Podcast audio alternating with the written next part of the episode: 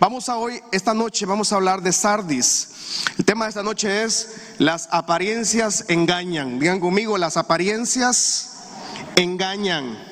¿A quiénes alguna vez alguien de ustedes lo engañó la apariencia de alguien? O sea, que usted creía que esta persona era algo, pero realmente no era eso. Salió bandido o bandida. ¿Cuántos dicen amén? En algún momento nos pasó, ¿verdad? Bueno, hoy vamos a hablar de Sardis y las apariencias engañan. En los minutos que tengo disponibles esta, esta noche. Sardis entonces era una ciudad muy, fue una ciudad muy próspera en las, en las de estas iglesias que fueron fundadas de la iglesia primitiva, en la ruta que el apóstol Pablo visitó y, y, se fundaron muchas iglesias. Parte de Sardis no la fundó el apóstol Pablo, pero nosotros deducimos que el apóstol Pablo, más de algún emisario llegó a estas, a estas ciudades, discípulo de ellos, y terminaron predicando en estos lugares. Eh, esta, esta ciudad estaba a 48 kilómetros de Tiatira, que fue lo que hablamos el martes pasado. Entonces estaba como en la ruta de todas estas ciudades. Es como que usted viniera y tomáramos la calle hacia el sur de Honduras, ¿verdad? Entonces pasa visitando San Pedro Sula, eh, Comayagua, eh, Tegucigalpa, hasta que alguien llega al sur, San Lorenzo o para Danlí. Entonces es una ruta que el apóstol o los misioneros de esas temporadas tomaron y así llegaron a esta ciudad de Sardis. Esta ciudad la rodeaban en aquel entonces, diga bien, era tan desarrollado el imperio romano que a esta ciudad la rodeaban cinco carreteras del gobierno, cinco grandes carreteras ya llegaban a esta, a esta ciudad.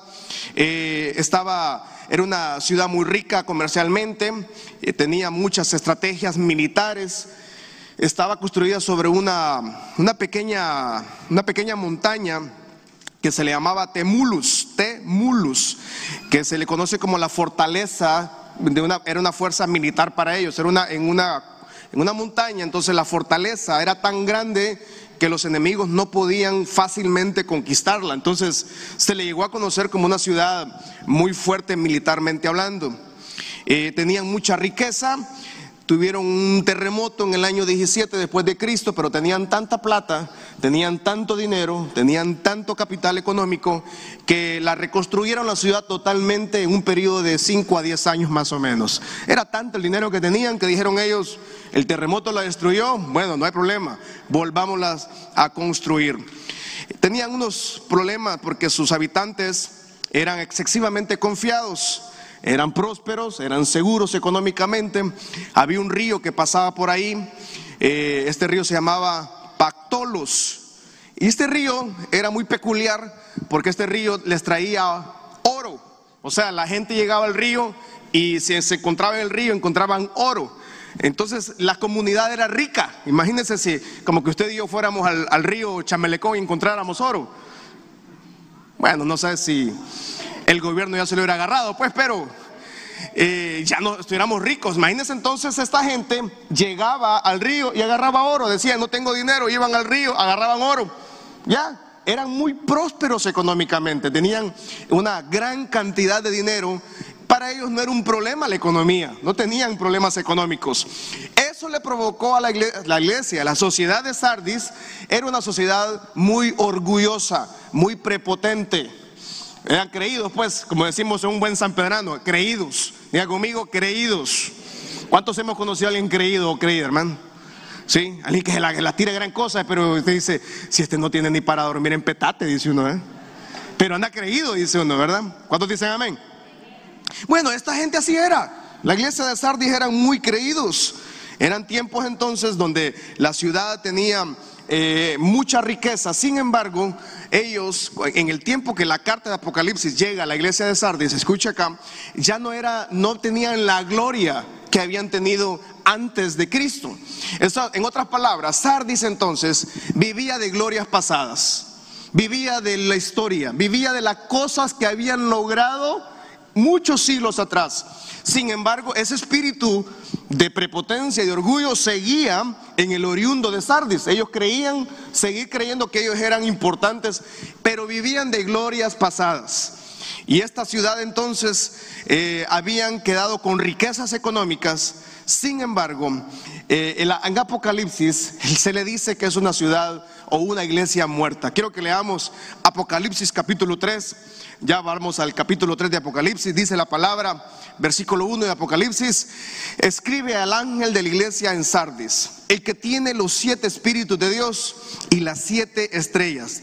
Diga conmigo esta noche, siete espíritus de Dios. Uno, dos, tres, siete espíritus de Dios. Y las siete estrellas dice esto. Yo conozco tus obras, que tienes nombre de que vives, pero estás... Quiero que lo leamos en la, última parte, por favor, es importante, desde donde yo conozco tus obras. Uno, dos, tres. Yo, vamos más fuerte, uno, uno, dos, tres. Yo, que tienes nombre de que vives, pero de que estás en otra traducción dice, tienes fama, tienes riqueza, tienes, eres muy conocida, pero dice, pero estás muerta. O sea, esta iglesia ya estaba muerta. Sin embargo, dice, recuerde que siempre en todas las iglesias de Apocalipsis que estamos estudiando, quien manda la carta es Jesucristo. ¿Sí? ¿Estamos acá? Este es determinante en toda la historia bíblica que hemos estado en estos estudios bíblicos de martes. Cristo glorificado manda esta carta a Sardis. Entonces él le dice, el que tiene los siete espíritus de Dios, tiene todo lo de Dios. Libro de Colosenses, capítulo 2, versículos 8 al 10 dice, miren que nadie los engañe por medio de filosofías y huecas sutilezas, según las tradiciones de hombres, conforme a los rudimentos del mundo y no según Cristo. Versículo 9 dice, porque en él habita corporalmente toda la plenitud de la deidad. O sea, en Jesús, iglesia, en Jesús habita, habitó toda la plenitud de Dios en él. El Hijo de Dios vino a la tierra, pero en él vino también habitó toda la plenitud de Dios. Por eso dice en Apocalipsis, Jesucristo glorificado dice, yo soy el que tengo los siete espíritus de Dios, dice. O sea, toda la plenitud de Dios tipificada, eh, resumida, podríamos decir, en la figura de Jesucristo. Por eso es importante, amada iglesia, que todos entendamos la figura de Cristo en nuestras vidas, que todos entendamos que Cristo es nuestro Salvador y que nadie va al Padre si no es por por medio de Jesucristo. Nadie logra llegar al Padre si no tiene a Cristo en su corazón, si no ha recibido a Cristo en su vida, si no ha declarado a Cristo como su Salvador, no tiene la vida, no tiene salvación, no tiene seguridad de dónde va, a repostar su vida.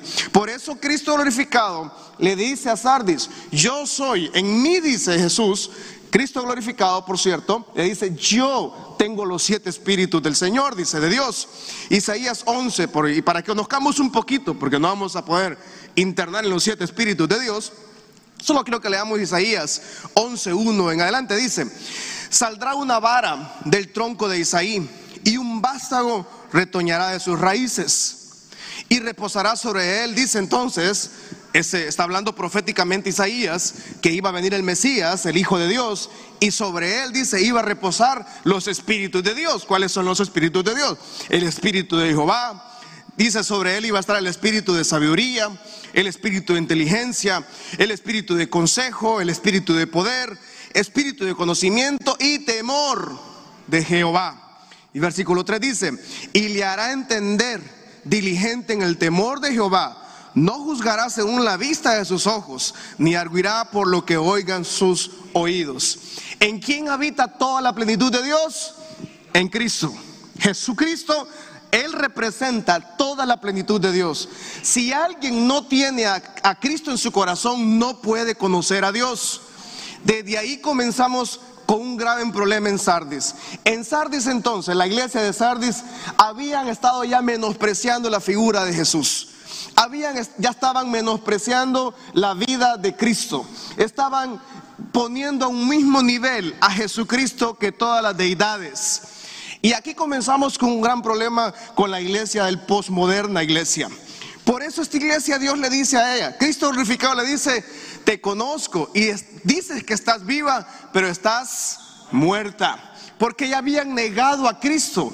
¿Qué quiero decir con eso? Una iglesia que parecía viva, pero que ya solo tenían un poco de historia.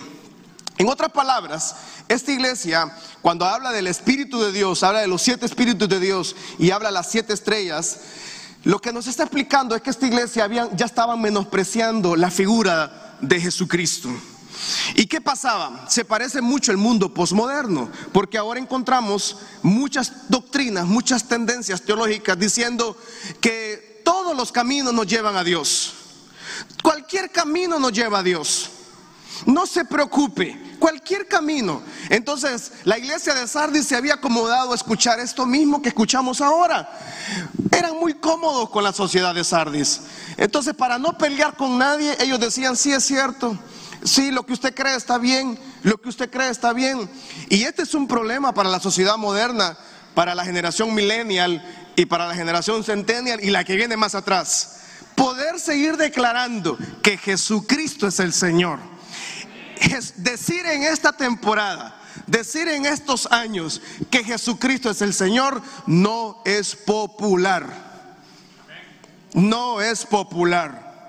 La gente no quiere escuchar eso. La gente quiere escuchar que todos los caminos le llevan a Dios. No, solo hay un camino para ir a Dios y es tener a Cristo en el corazón. Jesucristo dijo, yo soy el nos puede llevar al Padre si no es por... Entonces Sardis tenía un problema y por eso Cristo le dice, yo soy el Hijo de Dios, le dice Cristo glorificado. Yo soy el que tengo la plenitud de Dios. El enviado, el Hijo unigénito, vino a la tierra a darnos vida y vida. Abundancia. Y Sardis ya no, Sardis era una iglesia cómoda. Sardis era una iglesia relajada. Hermanos, quiero aclarar algo. La iglesia del Señor, eh, como, como cuerpo de Cristo, nosotros no venimos para acomodarnos al mundo. Nosotros estamos para incomodar al mundo. Lo vuelvo a repetir eso. O sea, la iglesia no está para caerle bien a la gente, pues, en otras palabras, nosotros estamos para incomodar al mundo. Nosotros nunca vamos a ser populares. La iglesia del Señor nunca va a ser popular. Por eso cuando usted vea una iglesia que es muy popular, téngale cuidado. Hay que tener cuidado por eso, porque la popularidad nunca, la marca, nunca la iglesia puede ser popular, porque nadie puede robarse la gloria de Dios. A Él sea la gloria, a Él sea todo el honor, nuestra adoración, nuestra alabanza. Él se merece toda la honra, toda nuestra adoración. A Él, el creador de los cielos y la tierra, a Él sea toda la honra y toda la gloria. La iglesia no puede acomodarse a la comunidad. La iglesia no está para caer bien a la comunidad. La iglesia no está para caer bien al gobierno, a los gobernantes. Aló. La iglesia no está para caerle bien a, las, nuevas, a las nuevas tendencias de los jóvenes. Pastor es que tiene que dejarla hacer a los jóvenes. Pastor tiene que dejar hacerlos a ellos. Pastor es que tiene que ser así. Porque es que usted, si usted no hace esto, la iglesia no se vuelve popular. Es que nosotros no estamos para ser populares. Nosotros estamos para predicar la verdad del Evangelio de Jesucristo. ¿Alguien dice amén en esa noche? Por eso es que Sardis tenía un problema. Tú dices que estás viva, le dice en Apocalipsis 3.1. Tienes fama de que estás vivo. O sea, era una iglesia bonita. Era una iglesia con muchas apariencias. Era una iglesia que era muy activa, pero era una iglesia que solo tenía historia. O sea, estaban viviendo de glorias pasadas. En otras palabras, la iglesia de Sardis era una iglesia donde todo era permitido y todos podían vivir como ellos querían. En otras palabras, era una iglesia que estaba muertos espiritualmente. Diga conmigo, muerte espiritual. Era una iglesia que todo mundo, y yo, me, yo creo, quiero pensar que hasta el pastor de esta iglesia de Sardis también no había nacido de nuevo. Todo mundo en esa iglesia no habían nacido de nuevo. Todos eran miembros de la congregación, pero no habían nacido de nuevo. Todo el mundo era miembros, eran activos, tenían muchas cosas por hacer, tenían muchas cosas en común. Y la iglesia era muy cool, la iglesia era muy popular. Era popular ir a la iglesia de Sardis, pero el fin de semana era popular también hacer todo, porque todo era permitido. La iglesia del Señor no está para acomodarse al mundo. La iglesia del Señor está para incomodar al mundo. ¿Estamos de acuerdo en eso, iglesia?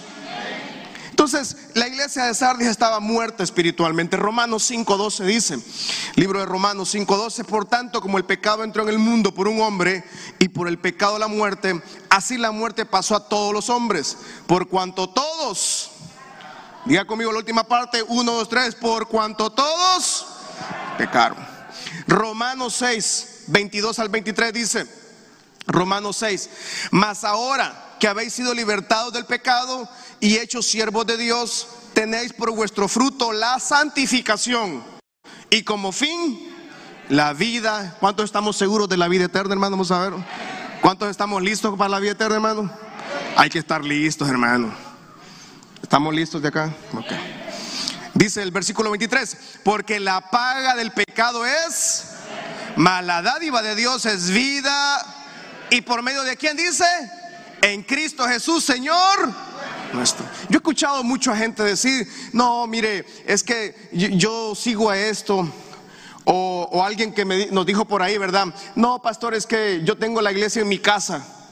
¿Cómo así? ¿Cómo la iglesia en su casa? O sea, yo me imagino, si alguien tiene su iglesia en su casa, entonces él predica, él canta, él solo se libera, saca demonios, se lo saca, se lo vuelve a meter. ¿Cómo hará?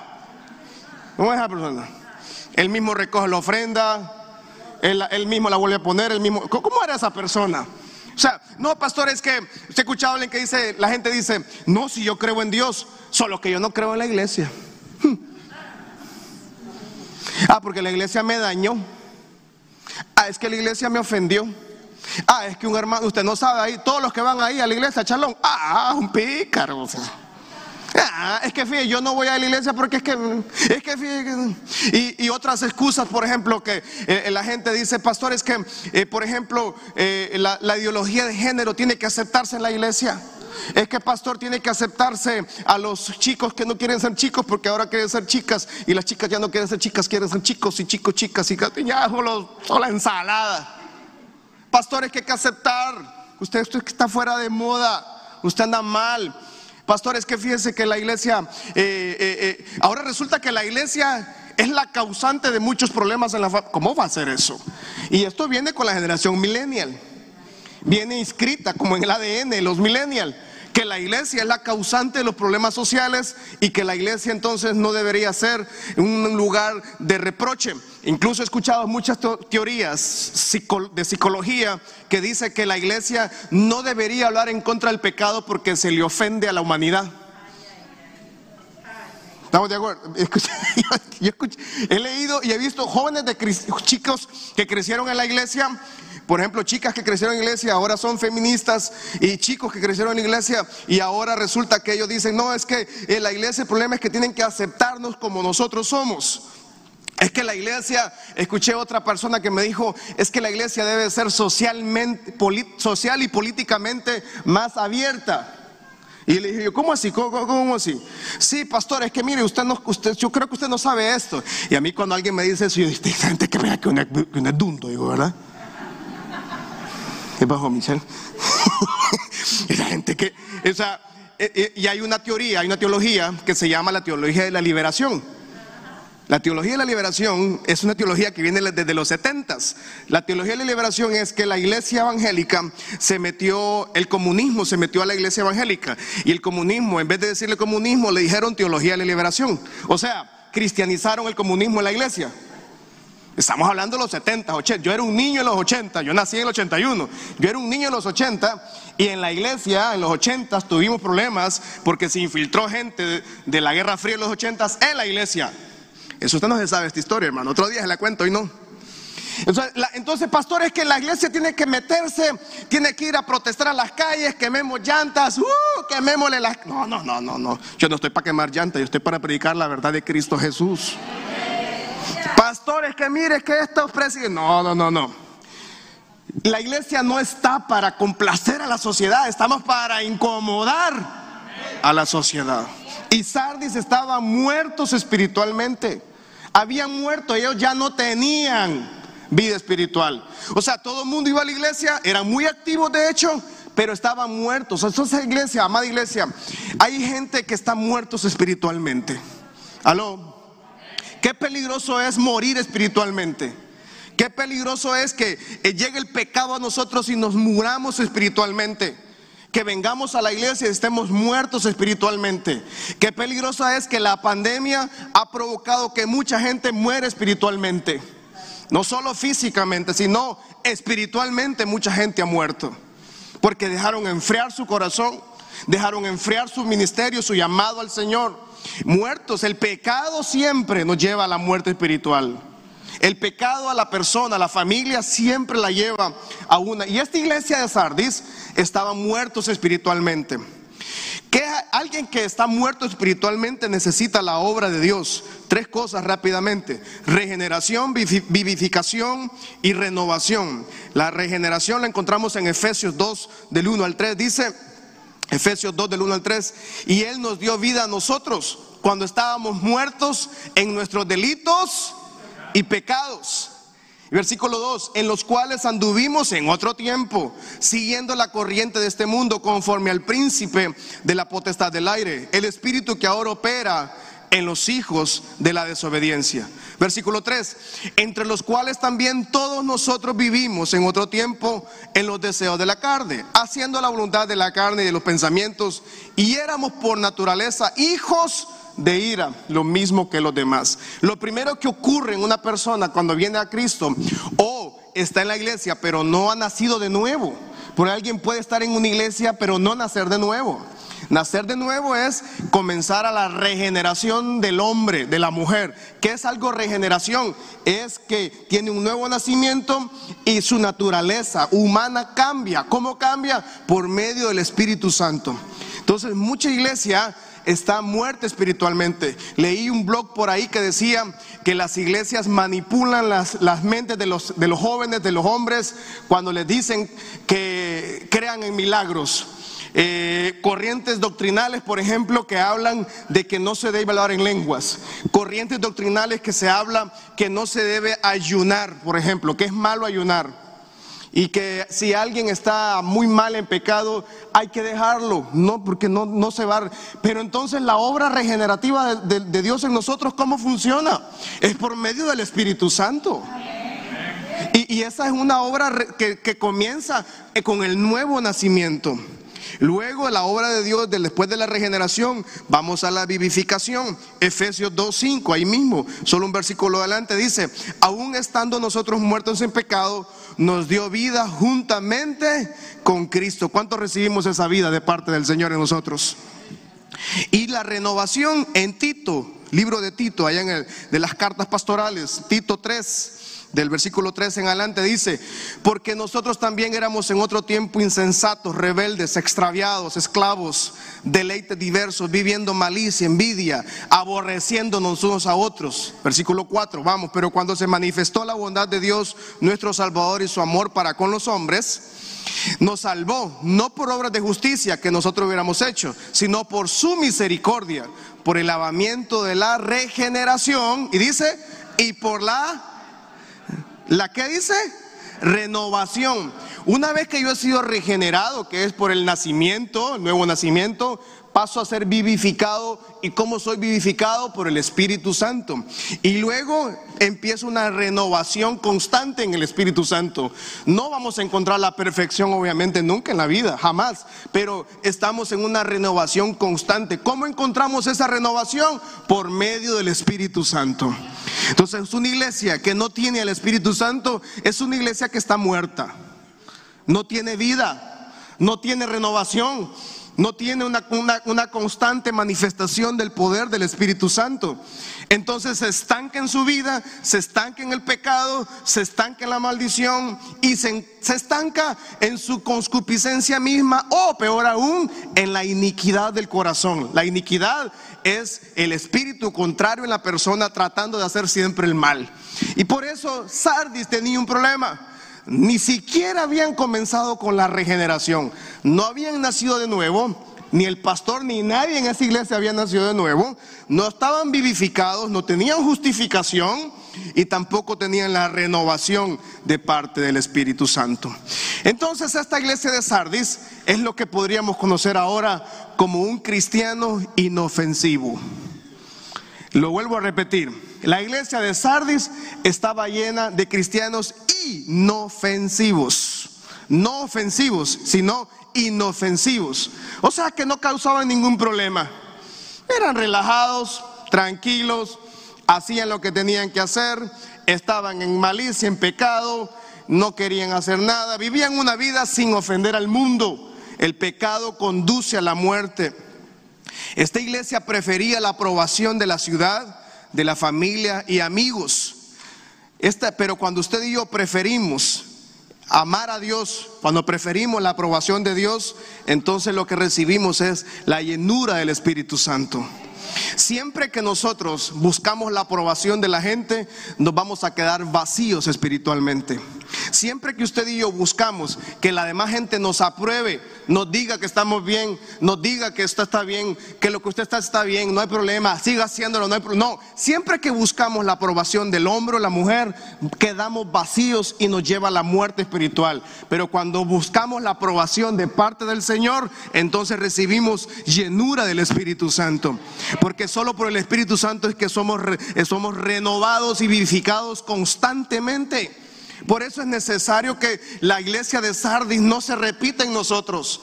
Diga conmigo, yo no soy de la iglesia de Sardis.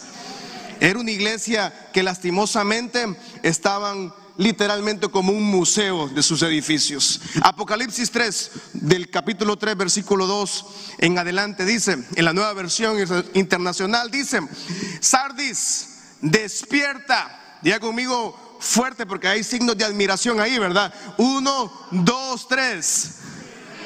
No, pero con ese despierta, hermano, no despertaron, pero ni a Marquito que está ahí, ¿va? Vamos a ver, uno, dos, tres. Des reaviva lo que aún es rescatable, pues no he encontrado que tus obras sean perfectas delante de mi Dios. Otra vez, uno, dos, tres, des. Despierta. Usted, no, ya, tranquilos, relajados, Usted en la mañana, eh, yo recuerdo cuando yo era un adolescente, ¿verdad? Mi papá siempre nos despertaba y llegaba bien alegre a despertarnos en la mañana. Y decía, despiértense. O cuántas mamás hacen eso todavía en las casas, ¿verdad? Porque ni modo, los hijos son adolescentes y no quieren levantar. Tiene que gritarle tres veces, despertate. Bueno, antes que íbamos a los colegios, a las escuelas, teníamos que salir corriendo. Ahora que las clases son virtuales, los güerros se ponen ahí una foto de ellos en la cámara, ¿verdad? Pero están dormidos, ¿verdad? Y, o, están con la cámara apagada y están dormidos en la cama ahí, ¿verdad?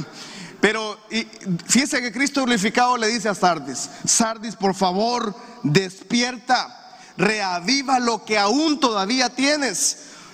Por favor, en otras palabras, le está pidiendo que se despierte, porque era una iglesia que se había como acomodado a la ciudad.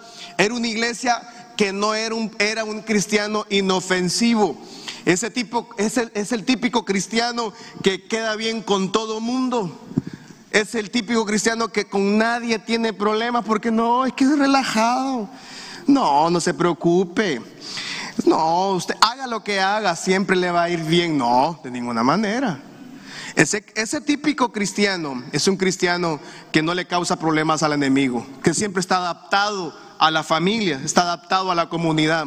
Por eso la iglesia no se acomoda a la comunidad, la iglesia, desacomoda más bien a la comunidad. Y encontramos entonces en Sardi que Dios le dice a Sardi, por favor, es tiempo que despiertes. Iglesia Michalón, es tiempo que la iglesia también se despierte en esta temporada. Alguien dice amén en esa noche. Lo peor que le dele fuerte ese aplauso al Señor, vamos. Es necesario que nos despertemos espiritualmente, ¿no? Porque la gente se acomoda a vivir en la vida de pecado, se acomoda a vivir en una vida de maldición, se acomoda a vivir y, y ya una vez acomodado, nadie lo va a desacomodar. Por eso Dios, Cristo glorificado, le dice a Sardis, Sardis es tiempo que te despiertes. Familia Michalón, es tiempo que nos despertemos. Efesios 5, del versículo 13 en adelante, dice, Efesios 5, 13, mas todas las cosas cuando son puestas en evidencia por la luz son hechas manifiestas, porque la luz es lo que manifiesta todo. Por lo cual dice, vamos a leerlo, uno, dos, tres, despiértate tú que duermes y levántate de los muertos y te alumbrará Cristo. Y el 15, mire lo que dice. Mirad pues con diligencia cómo andéis, no como necios, sino como sabios. Y el 16 es la respuesta de alguien que tiene la renovación constante del Espíritu Santo. Uno, dos, tres, aprove. Porque los días son, hermanos, los días realmente que son malos. Solo maldad en la gente, ¿verdad? Por eso la palabra dice, hay que aprovechar bien el tiempo porque los días son... Pero ¿cómo alguien va a aprovechar bien el tiempo si está dormido, si está muerto espiritualmente? Por eso es necesario que la familia despierten espiritualmente hablando. Es necesario que usted encienda la llama del Espíritu Santo en su casa, que usted ore en su casa, que usted clame al Señor, que usted ore en su familia, con sus hijos. ¿Cuántas familias, hermanos, no tienen devoción al Señor? ¿Cuántos hogares tienen años de no reunirse en la mesa a orar al Señor? En las familias, ¿cuántas familias tienen años de no leer la Biblia? Ahí en toda la casa. Usted abra su Biblia en su familia, lea la Biblia en su familia, ponga a sus hijos a leer la Biblia. Mientras pueda, porque ya grandotes no quieren leer nada. Ya grandes de, ah, pero póngalos. Despiértate, tú que duermes y te alumbrará la luz de quien dice de Cristo. ¿Y en quien habita toda la plenitud de Dios? En Cristo. Si alguien no tiene a Cristo, no puede recibir la plenitud de Dios. Por eso necesitamos que la familia se despierten. Diga conmigo, necesitamos despertar eh, y avivar la familia en el Espíritu Santo. Isaías 61, 2 dice, Isaías 61, 2, levántate, resplandece porque ha venido tu luz y la gloria de Jehová ha nacido sobre nosotros. levante su mano al cielo conmigo, la gloria de Jehová. Vamos, diga, la gloria de Jehová ha nacido sobre nosotros. Y el versículo 2, versículo lindísimo versículo para esta temporada de pandemia, porque he aquí que tinieblas cubrirán la tierra y la oscuridad llegará a todas las naciones. Mire que bíblico. Sobre todas las naciones va a llegar oscuridad.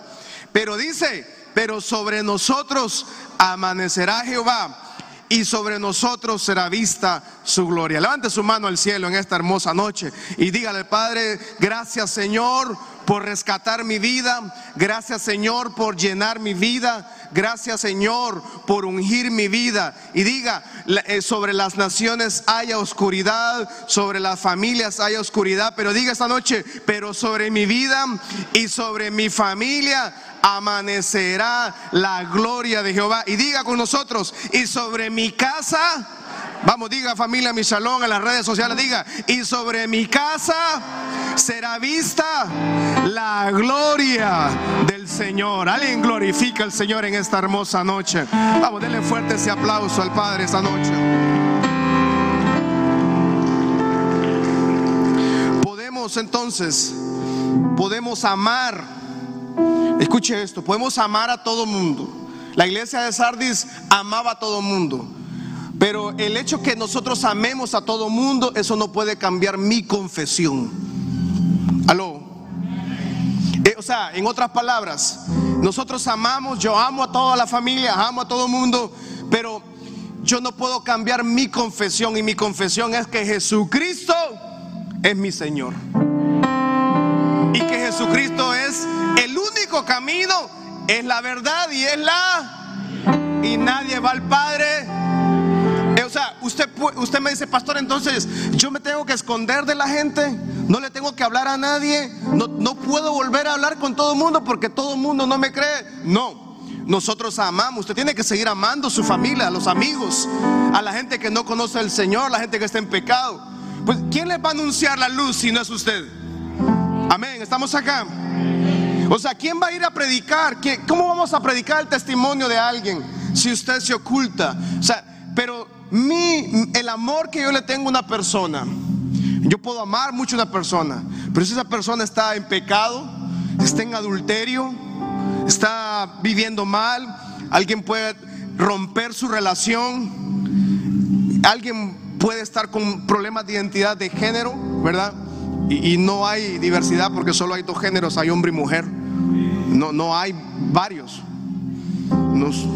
Si la Biblia dice que, bueno, es que hermano, solo hay hombre y mujer, pues. Pero no, pastores, que ustedes los pastores nos acusan. No, no, no, no, no, no se equivoque. Es la palabra del Señor, ¿verdad? Entonces, ¿yo puedo amar a todo el mundo? Sí. ¿Es mi responsabilidad amar a todo el mundo? Sí. Pero ese amor no puede cambiar mi confesión. Y mi confesión es que Jesucristo es mi Señor. Y, cuando decimos Jesucristo es mi Señor, eso cambia la perspectiva de todas las religiones del mundo. Porque, ¿qué decimos? Cuando decimos que Cristo es el Señor, entonces estamos recibiendo toda la plenitud de Dios en nosotros. Recibimos regeneración, recibimos vivificación, justificación y recibimos renovación del Espíritu Santo en nosotros. Cuando yo digo eso, no puede cambiar mi confesión. Yo tengo que tener mi principio. yo tengo que estar cimentado en la roca firme. Mi confesión no cambia. Yo sigo amando, yo sigo sirviendo y, sigo aceptando a la gente, ¿verdad? Yo tengo que, no obviamente, yo no puedo alejarme de la, de la realidad de mi familia tal vez, o de la realidad de su familia, pero no cambia nunca su confesión, porque usted siempre va a confesar que Jesucristo es el Señor de su vida. Levanta su mano al cielo y diga conmigo, vamos, diga, Jesucristo es mi Señor. Eso nunca va a cambiar en su vida. Dice amén esa noche. Y dice, fortalece lo poco que te queda. Apocalipsis capítulo 3, versículo, no, versículo 2. Sé vigilante, y afirma las cosas que están por morir. O sea que esta iglesia todavía tenía algunas cosas que no habían muerto en ellos. Faltaban algunas cositas. Y le dice, acuérdate de lo poco que te queda. Versículo 3 dice, acuérdate pues de lo que has recibido, oído guárdalo y arrepiéntate. Pues si no velas, vendré sobre ti como ladrón y no sabrás a qué hora vendré sobre ustedes. Todos acá nosotros, incluido su servidor, ¿verdad? Todos acá en algún momento de nuestra vida, nuestra fe se ha visto atacada. Vamos acá. Nadie de los que estamos aquí puede decir, no, pastor, fíjese que a mí no, no, no. Yo siempre he estado ahí bien fortalecido. No, hermano. En algún momento de nuestra vida, nuestra fe se, vio atacada. No solo se vio atacada tal vez por un enemigo, no, tal vez por problemas que nos tocaron cruzar. Las temporadas de la vida son terribles. Hay temporadas que nos hacen desbalancear de nuestra fe. En algún momento todos nosotros hemos, no, nos hemos, no nos hemos alejado de Dios, sino que le hemos dicho al Señor, ¿será que estamos, será que todavía estás conmigo? ¿O será que te olvidaste de mí, Señor? ¿Será que ya no estás, ya no me amas? ¿Será, Señor, que ya... Pero nosotros, por eso Dios, Cristo glorificado le dice a Sardis, todavía tienes un poco, algo que no ha muerto en ti. Y gracias a eso, a eso poco que nosotros teníamos, eso poquito que todavía teníamos de fe, eso fue lo que Dios usó para traernos a su corazón nuevamente. En algún momento usted se quiso alejar, nos quisimos tal vez alejar, y, me incluyo yo, pero tal vez nosotros no fuimos, ¿verdad? Tan lejos, ¿verdad? No fuimos a cometer muchas cosas malas, pero tal vez nuestra fe dudó por los problemas que la vida nos trajo, por esos golpes que usted dijo, hijo, ¿de dónde vino ese golpe, verdad?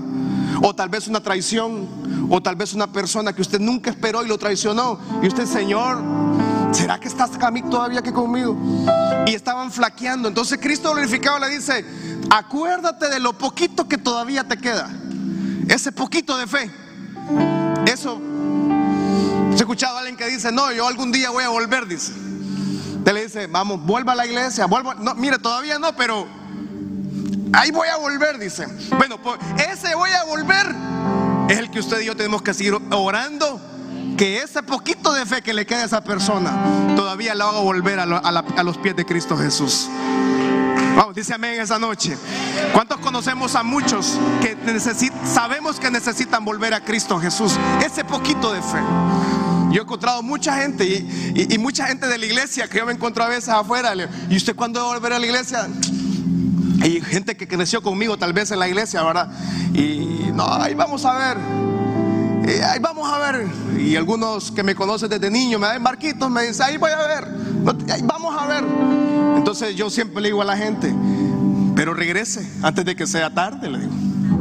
Entonces la oración nuestra como hijos del Señor es que lo poco que le queda esa, esa pequeña reserva, todavía esa pequeña reserva sea multiplicada en el corazón de esas personas y que un día vuelvan rendidos a los pies del Señor. Y, y, la iglesia de Sardis, Dios le dice, Cristo glorificado le dice, acuérdate de lo que aprendiste. Acuérdate de lo que recibiste, arrepiéntete. Y luego le dice el versículo 4, para ir terminando, le dice, pero tienes unas pocas personas en Sardis que no han manchado. ¿Habremos algunos esta noche que no han manchado sus vestiduras? Alguien dice amén esa noche. Y andarán conmigo en vestiduras blancas porque son dignas. Versículo 5 dice, que venciere será vestido de vestiduras blancas. Y mire, que, eh, mire lo que dice este versículo. Dice, y no borraré su nombre del libro de la vida. Diga conmigo esta noche. La Biblia lo dice, no lo digo yo. Pero diga conmigo, mi nombre, vamos, diga, mi nombre nunca será borrado del libro de la vida. Diga, no, no. ¿Está seguro usted que su nombre está bien escrito allá, hermano? Porque eso del nombre, hermano, eso es como la cédula, ¿verdad? Que, que, imagínense que usted vaya a la cédula y, en la cédula le pongan el nombre con otra letra, ¿verdad? Aunque usted diga y en la cédula salga su foto, pero si en su cédula dice que es otro nombre, usted, usted no es esa persona. Entonces, ¿qué fregado va a ser? Que lleguemos al cielo y lleguemos allá y diga, fulano de tal. No, aquí su nombre. Ah, sí había, pero ya se borró.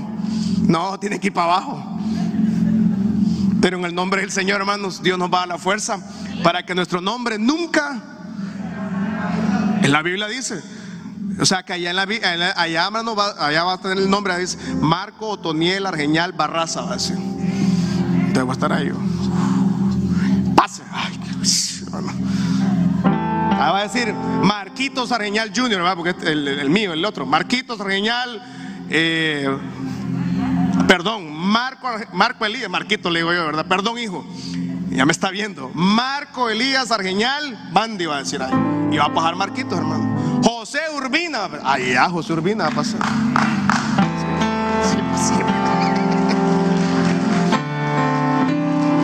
El nombre suyo ahí va a estar escrito. Pero termino con esto. En Mateo 22, si no me equivoco, no, lo vamos a leer, pero en Mateo 22 eh, Jesús cuenta una historia. En Mateo 22, revisen en su casa, ¿verdad? Eh, Jesús les está explicando cómo van a ser las fiestas, eh, la fiesta del Cordero. En Mateo 22 les está explicando a la gente cómo iba a funcionar la, fiesta del Cordero. Y, y entonces él hace una parábola y enseña que alguien había hecho una fiesta y la gente no llegó. Entonces dice que él mandó a los reyes, el rey mandó a los, a los trabajadores a que buscaran gente que viniera a la fiesta, en Mateo 22. Y dice que la gente, mucha gente llegó y en la fiesta encontraron a uno que no estaba con las vestiduras correctas. No tenía la vestidura adecuada, estaba con una vestidura sucia. Entonces lo sacaron de la fiesta y lo echaron afuera. Y por eso en Sardis, Cristo glorificado le dice, alístense con sus vestiduras blancas. Tiene que estar vestido de vestiduras blancas. Porque Cristo no viene por una iglesia con mancha y con arrugas.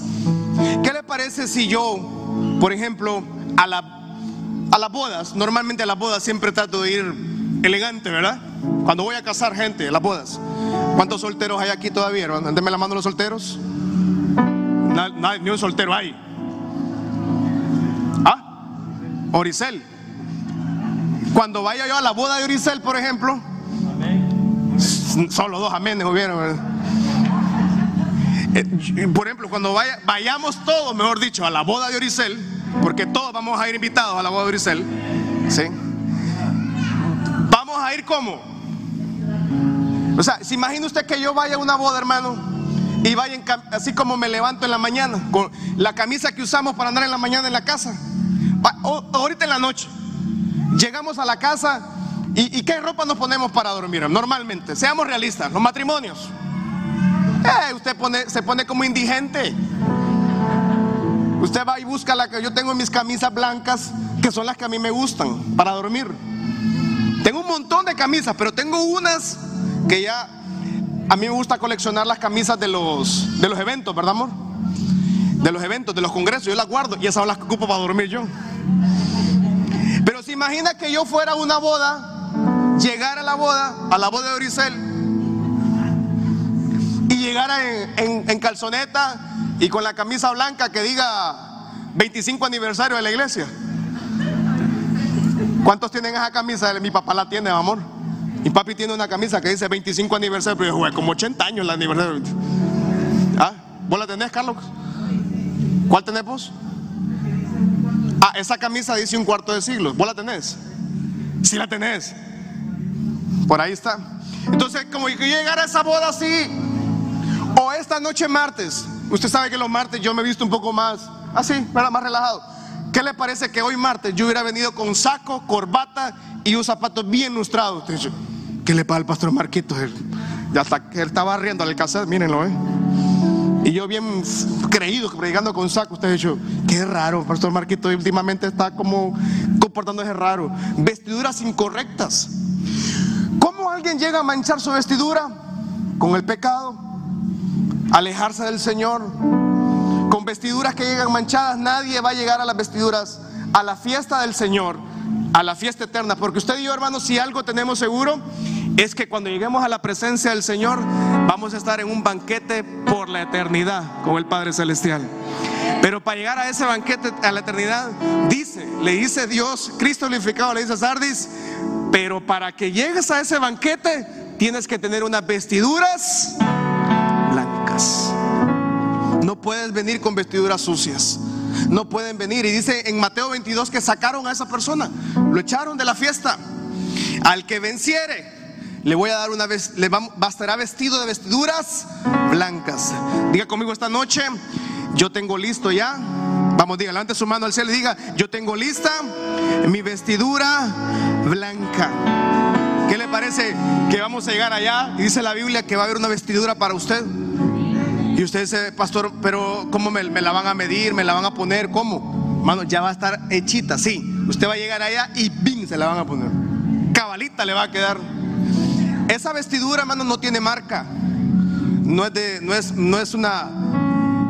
Esa vestidura, hermano, puede haber marcas carísimas en el mundo, pero ninguna se compara a esa vestidura que vamos a recibir en el cielo. No borraré su nombre del libro de la vida y confesaré su nombre delante de mi Padre y delante de los ángeles. Y el versículo 6 terminamos, dice, el que tiene oído, oiga los que el Espíritu dice a las iglesias. ¿Le parece si se pone sobre sus pies esta noche? Puede hacer que esta noche sus vestiduras no estén tan limpias, ¿verdad? O en general nuestras vestiduras no estén tan aseadas. Pero quiero que ahí como está, por favor, levante su mano. Padre, oramos por cada familia. Oramos por cada joven, cada adolescente, cada matrimonio, cada niño, niña, cada persona, Señor, que está aquí esta noche, Padre. Yo oro, Señor, que tu Espíritu Santo sea sobre cada uno de nosotros, Señor. Yo oro que tu presencia esté sobre nosotros, Señor, y que el mundo no nos, no nos cambie nuestra confesión, que la presión social no cambie mi principio, no cambie mi servicio a ti, Señor. Prepara mi vestidura, vamos, dígale, Señor, prepara mi vestidura para poder disfrutar la eternidad en el banquete de la eternidad contigo. Prepara para mi ropaje, Señor. Mi, limpia mi vestidura de toda mancha, de toda arruga, de todo pecado, Señor, de toda mala decisión, de todo mal pensamiento, Señor. Y esta noche dígale, Padre, yo aseguro, Señor, que mi nombre nunca sea borrado del libro de la vida, Señor. Nombre mío siempre, diga esta noche, el nombre mío siempre esté inscrito en el libro de la vida. Y también confiesa esta noche, diga el nombre de mi familia, el nombre de mis hijos, el nombre de, de mi esposa, el nombre de mi esposo, el nombre de mi abuelito, el nombre de mi nieto, de mi nieta, el nombre de mi familia, siempre esté inscrito, diga, vamos, siempre esté inscrito. Oramos al Señor que un día le veamos nuevamente acá en la casa del Señor sirviendo, sirviendo al Señor rendido a los pies tuyos, Padre. Oramos por las familias, por nuestros amigos, nuestros conocidos que un día puedan confesarte como el único Dios, Señor. Mis vestiduras sean listas, limpias, para poder estar en ese banquete. Y mi nombre nunca sea borrado del gran libro de la vida, del libro que nos da el acceso a, a disfrutar la vida eterna.